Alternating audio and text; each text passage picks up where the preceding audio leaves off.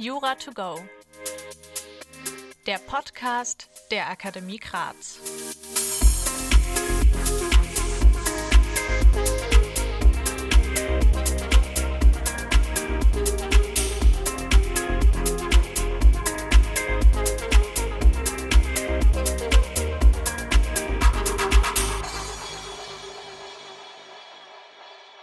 Mit Urteil vom 22. Februar stellte das Bundesverfassungsgericht klar, das Haushaltsgesetz 2019 verletzte die AfD in ihrem Recht auf Chancengleichheit im politischen Wettbewerb.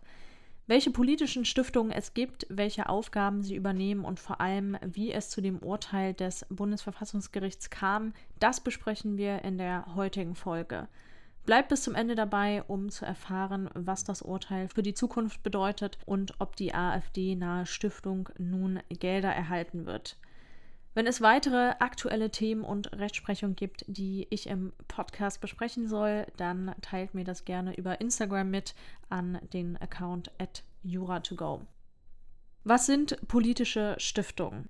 Die politischen Stiftungen sind ein wichtiger Wirkhebel der gesellschaftlichen und demokratischen Bildungsarbeit. Es bestehen aktuell die SPD-nahe Friedrich-Ebert-Stiftung, die CDU-nahe Konrad-Adenauer-Stiftung, die CSU-nahe Hans-Seidel-Stiftung, die FDP-nahe Friedrich-Naumann-Stiftung, die Heinrich-Böll-Stiftung, die den Grünen nahesteht, und schließlich noch die Rosa-Luxemburg-Stiftung, die den Linken nahesteht.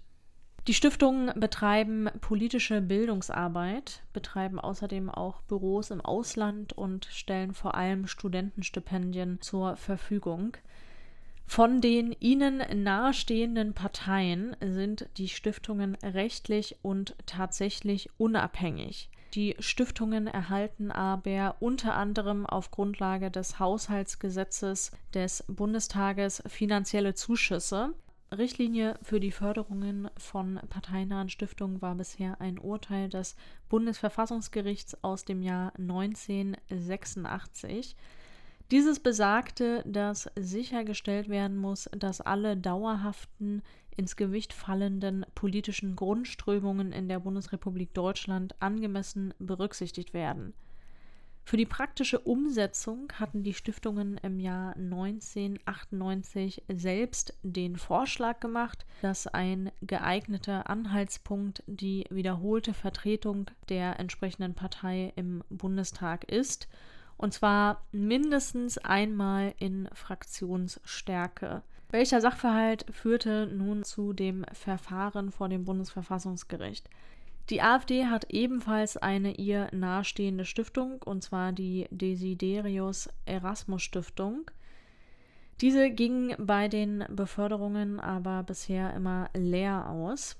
Die Stiftung wurde 2017 in Lübeck gegründet und 2018 von der AfD als parteinahe Stiftung anerkannt. Vorsitzende der Stiftung ist seit März 2018 die ehemalige CDU-Politikerin Erika Steinbach, die im Januar 2022 in die AfD eintrat.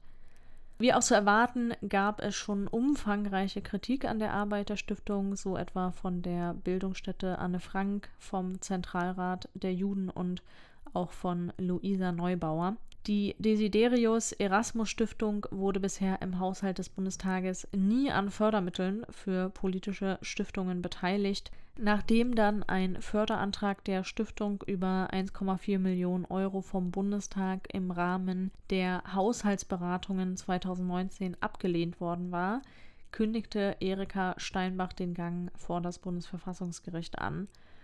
Nach den Leitlinien der gemeinsamen Erklärung von 1998 war, wie schon vorhin gesagt, die Voraussetzung aufgestellt worden, dass die Partei hinter der Stiftung wiederholt in den Bundestag eingezogen sei.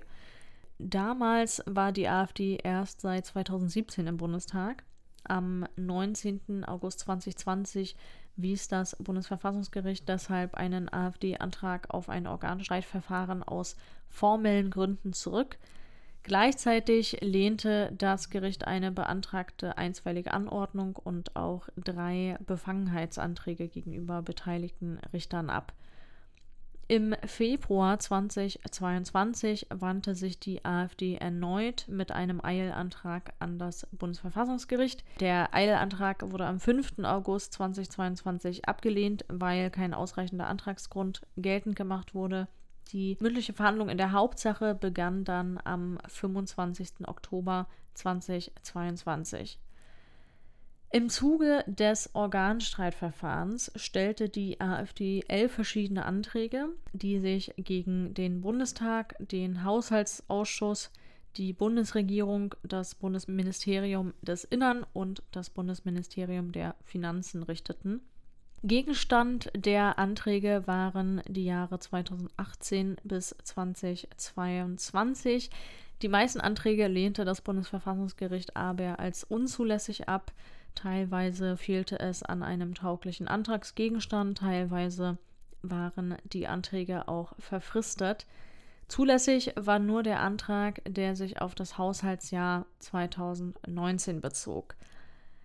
In dem Haushaltsplan 2022 steht der Vermerk, dass global Zuschüsse nur politischen Stiftungen gewährt werden sollen, die nach ihrer Satzung und ihrer gesamten Tätigkeit jederzeit die Gewähr bieten, dass sie sich zu der freiheitlichen, demokratischen Grundordnung im Sinne des Grundgesetzes bekennen und auch für deren Erhaltung eintreten. Den Antrag gegen den Haushaltsplan 2022 erreichte die AfD erst kurz vor der mündlichen Verhandlung ein, deshalb war dieser noch nicht Teil der aktuellen Entscheidung des Bundesverfassungsgerichts.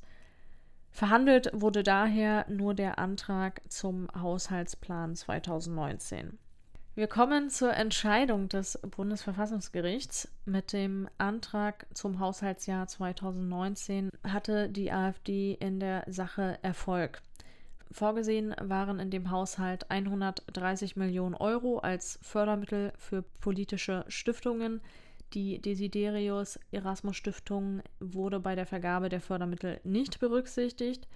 Das Bundesverfassungsgericht urteilte, dass die AfD in ihrem Recht auf Chancengleichheit im politischen Wettbewerb aus Artikel 21 Absatz 1 Satz 1 Grundgesetz verletzt wurde, weil die Bildungsarbeit der Stiftungen für die Parteien eine wichtige Rolle spielt. Um jetzt nochmal näher auf die Chancengleichheit einzugehen, die Parteien müssen die gleichen Möglichkeiten haben, an dem Willensbildungsprozess der Gesellschaft mitzuwirken. Jede Partei muss im Wahlkampf und Wahlverfahren die gleichen Möglichkeiten bekommen.